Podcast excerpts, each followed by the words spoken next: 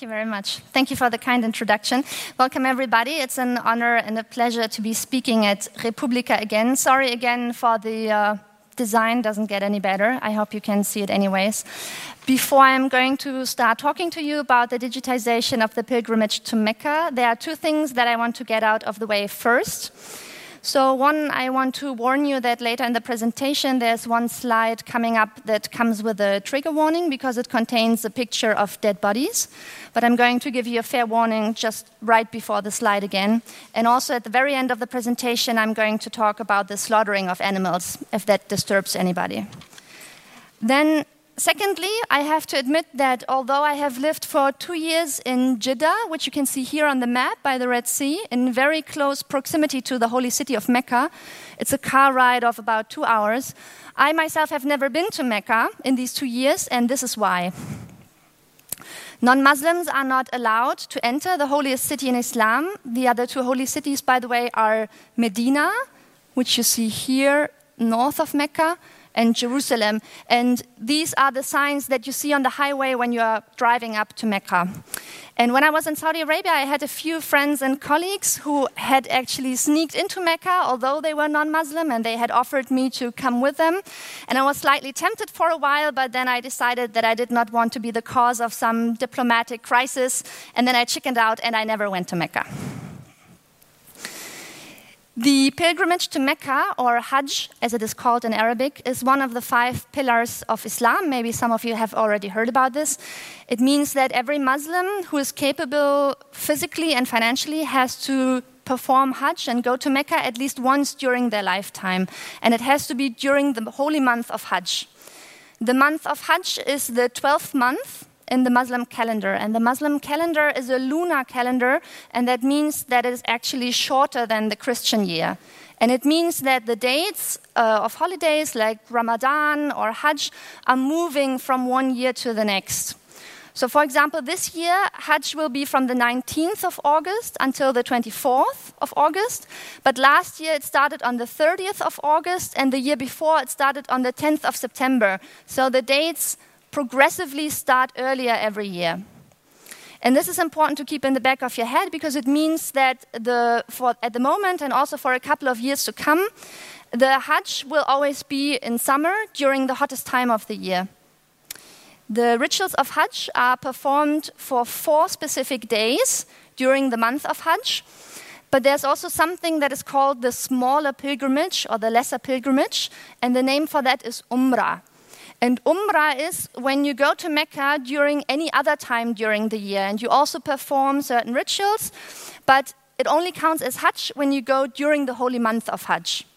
And this is why you have so many people during the month of Hajj in Mecca at the same time, because they all try to hit that very specific time frame to get all the karma points. During the four days of Hajj, the pilgrims first put on their special Hajj attire. It is all white to demonstrate that the pilgrims are humble before God and that they are all the same before God. It's all white. As you can see, men are wearing actually it's towels, it's really towels, two white towels, and the women also wear, wear white.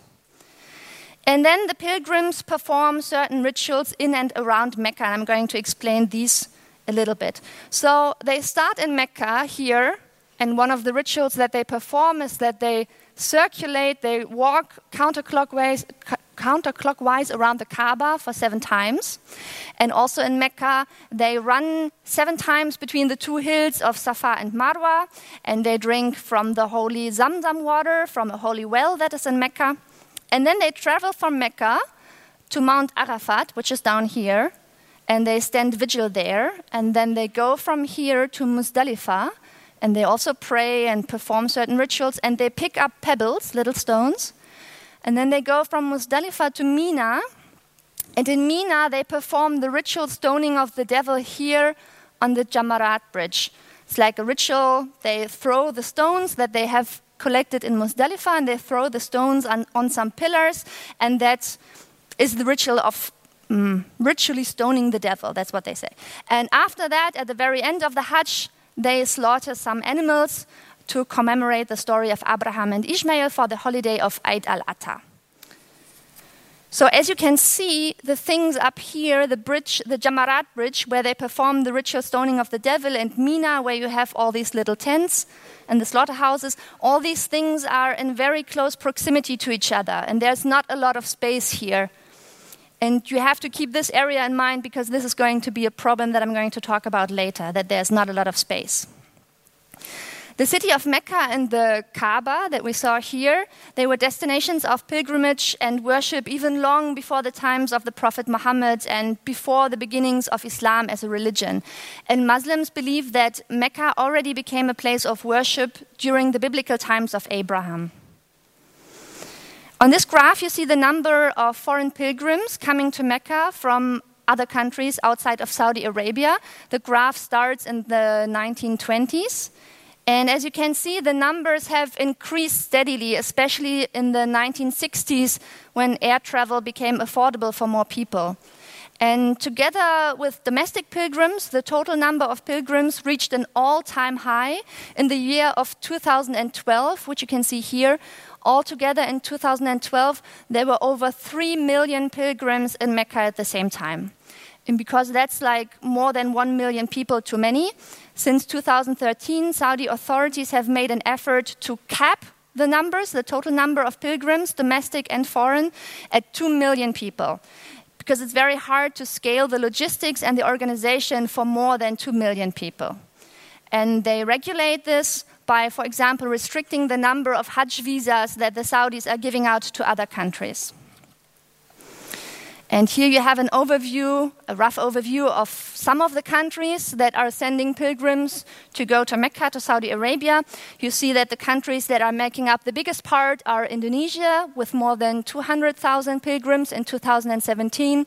And the runner ups are Pakistan, India, Bangladesh, and Egypt, and then you have Iran, Turkey, Nigeria, Algeria, and Morocco. A friend of mine actually asked me today, but where are all the pilgrims from Germany? Of course, there are pilgrims from Germany going to Mecca, but they are nowhere close this, uh, this table because there are not so many coming. Now, the sheer amount of people congregating in Mecca every Hajj season poses an extreme challenge for the Saudi authorities because they have to provide logistics, infrastructure, and especially safety for all the pilgrims from all over the world. This entails, for example, issuing visas to the pilgrims. They have to ensure transportation and accommodation and such, because most of the pilgrims arrive by air in Medina or in Jeddah, and then they need transport to go to Mecca, and they need hotels where they can stay, and so forth and so on. And this is a huge challenge because, as I, as I said, you have 2 million people coming from over 180 countries from all over the world, and many of the pilgrims are elderly or illiterate. Because this is such a huge challenge, Saudi Arabia has its own ministry for that. It's the Ministry of Hajj and Umrah. This is a screenshot from the website of the ministry. Here you see the name, Ministry of Hajj and Umrah. And while they certainly work to improve the overall organization from year to year, there are still a lot of accidents and problems happening every year. And now we are going to have a look at some of the recurring problems that we face every year. Incidents and accidents during Hajj season have their own Wikipedia page, and it's very long. And here are just some examples. It's a screenshot from the Wikipedia page. Here we just have the categories fires, protests, and airplane crashes. And it is notable that whenever there are accidents during Hajj with casualties, the number of casualties is usually very high. So have a look at some of the examples. For example, here in December 1975, an accident with 200 dead pilgrims. Uh, then we have here in 1987, it led to the death of more than 400 pilgrims. So, as you can see, whenever something happens, you often have a lot of dead, dead people, dead bodies piling up. Then we have a category only dedicated to construction failures when, for example, buildings collapse. And one of the more recent accidents was when a huge crane crashed into the Grand Mosque in Mecca. That was in 2015. And this caused the death of 180 people, as you can see here. And this is a picture of the crane that crashed into the mosque. And apart from accidents that happen, people a lot of people actually regularly die during Hajj because a lot of them, as I said, are very old because they save up money all of their life to be able to go on Hajj at the very end of their life when they have saved enough money. And a lot of people just die during Hajj because of exhaustion, heat strokes, or diseases, or just because they are old. But even when you come young and healthy to Hajj and to Mecca, you may leave sick because healthcare is another big recurring problem. When I was living in Saudi Arabia during the month of Hajj, everybody would get the Hajj flu. It doesn't even matter if you went to Mecca or not, everybody would just get sick during this month because all the infections would make the rounds. And while this certainly sucks for the infected, it makes for some wonderful research about infectious diseases, as you can see from the multitude of research papers that are published on the questions of infections and infectious diseases because it's very interesting to study this. You have uh, many people from all over the world, they come to Mecca, they exchange all their infections. It's very interesting to study, apparently. One of the main healthcare issues uh, was the Middle East Respiratory Syndrome coronavirus. Um, there was a big problem for a couple of years. It was first noticed uh, to be transmitted in 2012, and it claimed many lives, most of them in Saudi Arabia. The virus also originated in Saudi Arabia, and it seems that a lot of people who got the infection, um, where the disease was discovered in other countries, that they got their infection from a trip to Saudi Arabia. Another problem is that people get lost in and around Mecca, obviously, especially children. According to this magazine that is published by the Ministry of Hajj and Umrah, um, hundreds of children get lost and found every Hajj season, and the problem is that many of them are too small to tell the volunteers their names or in which language they have to search for the parents or where they are from. So, the problem of identifying people or children who are lost is a big problem. Another problem, another big recurring problem, are mass stampedes.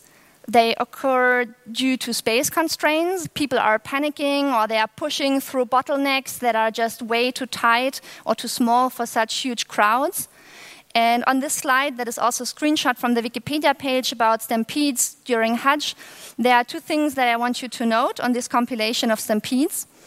One, as I mentioned earlier, whenever there are casualties, there are usually a lot of casualties. Have a look again, for example, here in 1990, a stampede with almost 1,500 dead pilgrims.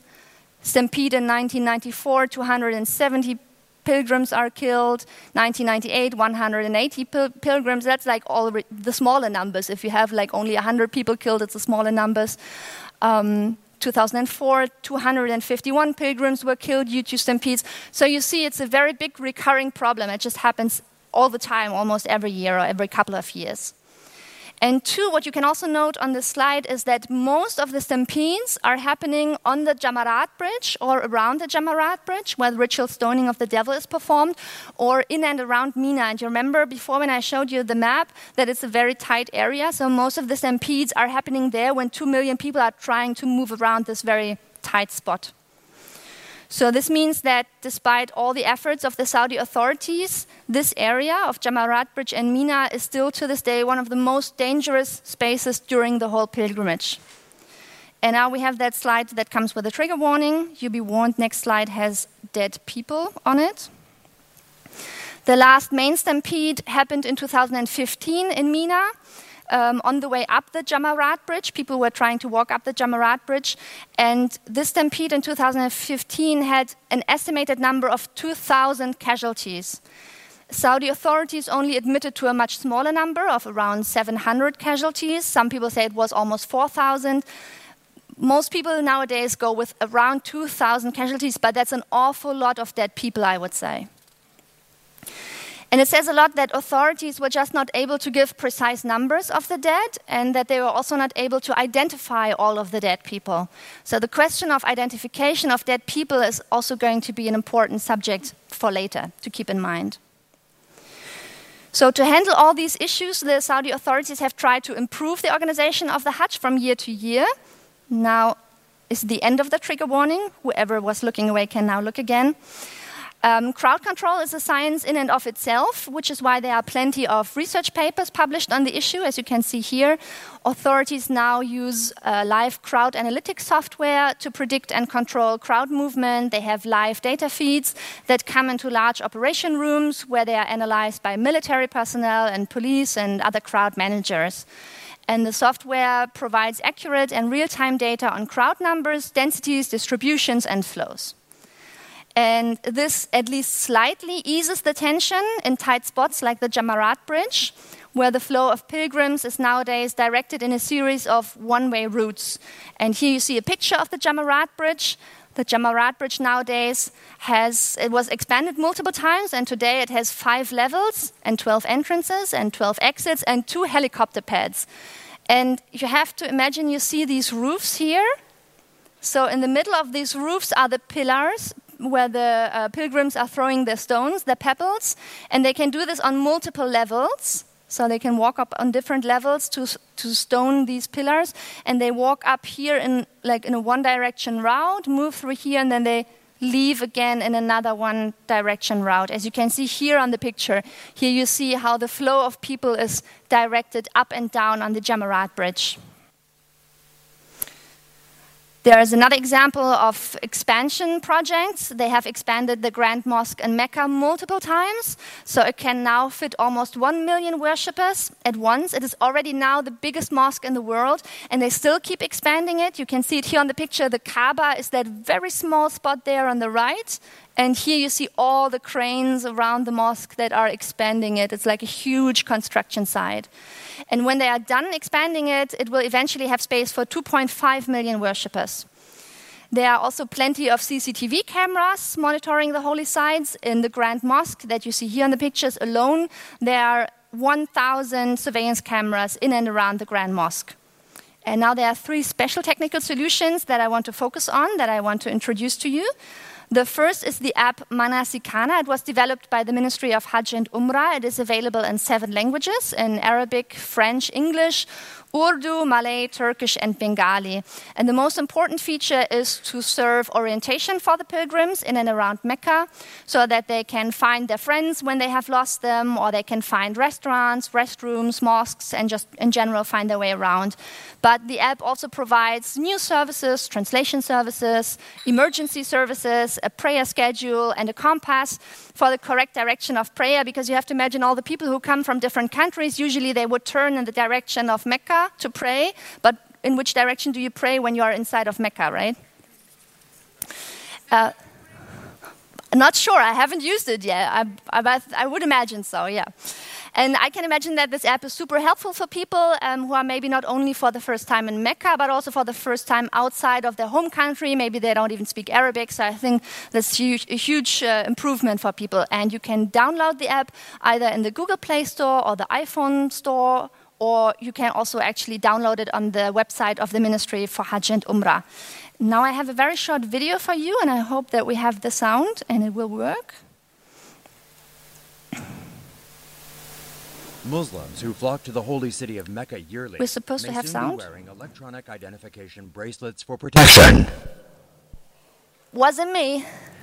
Personal and medical information will be stored in the e-bracelets which will be water resistant and GPS. Okay, maybe we start again and try that thing with the sound because it's supposed to have sound now. Muslims who flock to the holy city of Mecca yearly may soon be wearing electronic identification bracelets for protection. Stage manager sound. Anybody providing sound here? Told, told you guys that I was needing sound before and we had some, but then it was too much.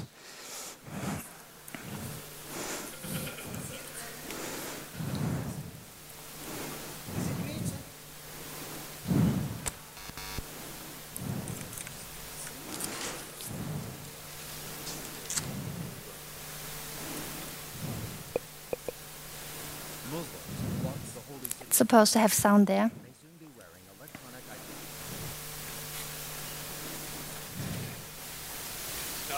Personal and medical information will be stored in the e bracelet. All right. Sorry, keep that question in mind. Muslims who flock to the holy city of Mecca yearly may soon be wearing electronic identification bracelets for protection. Personal and medical information will be stored in the e bracelets, which will be water resistant and GPS enabled. The bracelet will notify worshippers of prayer times and use a compass to indicate which direction to face. A guide to pilgrimage steps and rituals will also be included, as well as language support for non Arabic speakers. All right, that was the first of two short video clips. So uh, last year, these e-bracelets became mandatory for pilgrims, and their main purpose is to identify pilgrims. But as we can see in the second video, the concept is great, but they are not quite there yet.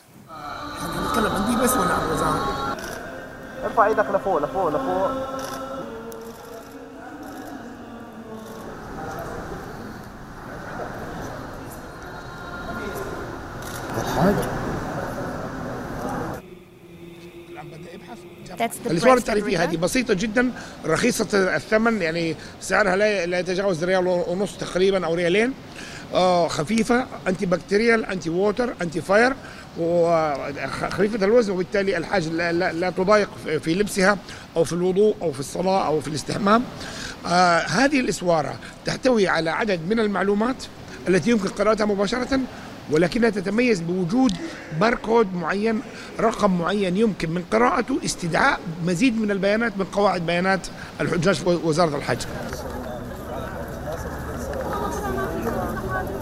واحد لا سمح الله بموت بيعرفوا منه بيتصلوا بالشركة إنه هون في واحد ضايع واحد ميت واحد مريض بيقدرش يحكي. هذا هو عبارة عن هذا الشيء يعني هذا الدليل الهوية. Ça protège, ou du moins, ça donne une identité du pèlerin. Ça permettra de pouvoir l'identifier facilement quand il y a effectivement des problèmes, on ne le souhaite pas. Mais quand ça va venir, en tout cas, donc, je crois le gouvernement saoudien a pris des dispositions afin de pouvoir sécuriser les gens. All right. So, as you can see, it seems to me that they are still uh, working on the hardware and the software because in this video clip you saw that the pilgrims are still using some kind of alpha version. It just looks like a, a festival bracelet, basically, with a QR code that can be scanned. And although I can see why pilgrims and authorities find the bracelet super useful, I have some data privacy concerns. First of all, this is an awful lot of personal data that is stored on the bracelets, and we all know that wherever there is personal data, there's also the misuse of data. And secondly, the bracelet reader app with which you can scan the bracelet and the QR code is very easy to download. You can either download it directly on the website of the Ministry of Hajj and Umrah here or in your Google Play Store or in the iPhone's App Store. So I can imagine all kinds of crimes connected to this easy access to the personal data when people have an easy way of knowing when you are absent from your hotel room, maybe, if they want to rob you or your hotel room. Um, or you could also fall victim to identity theft, for example. And this example, the last example of the digitization of the pilgrimage, is the electronic sacrifice of an animal that is done at the end of the Hajj rituals for the holiday of Eid al Adha. Because nowadays there are so many pilgrims, not all of them can perform the sacrifice on site because it's also located in the very tight spot of the Jamarat Bridge and Mina. Although there are still slaughterhouses uh, that are running uh, in close proximity to Mina. And what you can do nowadays is you go on this website of the Islamic Development Bank or to a Saudi post office, um, you purchase an animal online, and then the animal is slaughtered on your behalf. And I just tried this out here. You can see it's the website, it's a screen grab of the website uh, of the Islamic Development Bank. And I checked that I want to do a fidya sacrifice, and I checked that I want to slaughter a sheep. We can also choose cows and camels but I chose a cheap, and then it tells me that this will cost me 450 Saudi riyal, which is around 100 euros. Then I agree to the terms and conditions. Next, and the animal is slaughtered on my behalf. And then the meat is distributed among the poor on my behalf. And it is certainly much more hygienic. Um, to do it like this uh, than to slaughter two million animals in one spot. But if it were up to me, the slaughter of animals would be just symbolic altogether. And finally, I want to raise the question how much digitization is too much digitization? I have already mentioned my concerns about data privacy in regard to the e bracelets. But in regard to the Manasikana app and the electronic slaughtering of animals, Um, you could also ask if some of the spirit, the religious spirit, is lost when so much technology is used during the performing of the holy rites. Like maybe you should put down your smartphone for once and just engulf yourself in this once in a lifetime experience. But I would argue that especially younger people have their smartphones with them anyways because the smartphone and uh, everything digital is part of their everyday life and they have their smartphone with them when they go on pilgrimage as well. Um, for just one example, people are taking selfies of themselves all the time when they're doing Hajj. This is a man taking a selfie of himself while he is performing the ritual stoning of the devil on Jamarat Bridge. But all this happy selfie taking came to an end because the Ministry of Hajj and Umrah now has banned. Starting this year, selfies are banned from the holy mosques because apparently it disturbed other pilgrims. Um, it got out of hand and it caused anger, confusion, and also traffic problems. Um, so I would say this is some kind of contradiction because, on one hand, the ministry is banning selfies from the mosques to preserve the ritual uh, and spiritual atmosphere, but at the same, same time, they encourage you to use their special apps that they have developed for the Hajj. And there are probably also always people who want to cherish the moment and they just keep their smartphone in their pocket and they don't want technology to be involved when they are having this once in a lifetime experience. And in conclusion, we can say that modern technology helped to solve many of the long-standing logistical problems of Hajj and organizing the Hajj, but there's still some room for improvement, especially when it comes to data reduction and preserving the spiritual experience and the religious atmosphere. And with that, I want to leave you. Thank you very much for your attention. I don't know if we still have some time for questions. Uh, if we have, feel free to ask. If not, find me after the talk. Thank you very much.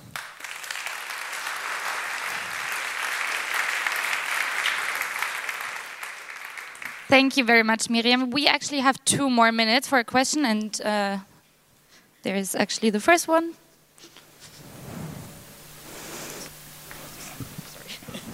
Um, hi, thank you for your presentation. Um, the first thing is not really a question. Um, maybe I missed it, but um, I think it's also important to know that, like, when you go to Hajj, you have to give up your um, your passport and your like ID. Like, as far to my knowledge, like my like you, you, you don't really i mean that's that's maybe a reason why they need the identification. Um, is that a question or a statement? Um, as far as i know like my aunt told me like mm -hmm. you had to do it. Like you you give up your passport and then you get the visa for saudi and Mm, that's but not how I heard it, but maybe there are some parts uh, confused because, of course, you have to send in your passport in order to get the visa, yeah. but then you get the passport back with the visa, and then you take the passport with the visa with you okay. when you go on, on your travels.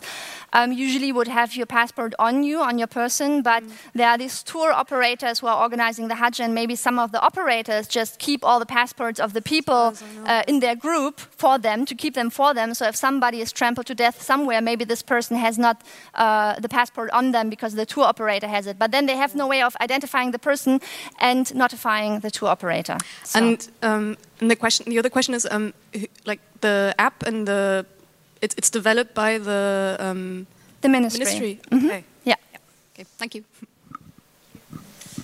I'm very sorry, actually, because we are really we really have to finish on time, and it's already five. All right. So. Um, maybe you can do a follow up afterwards. For sure, yeah. Thank you very much. Thank you. Yeah, applause for Miriam.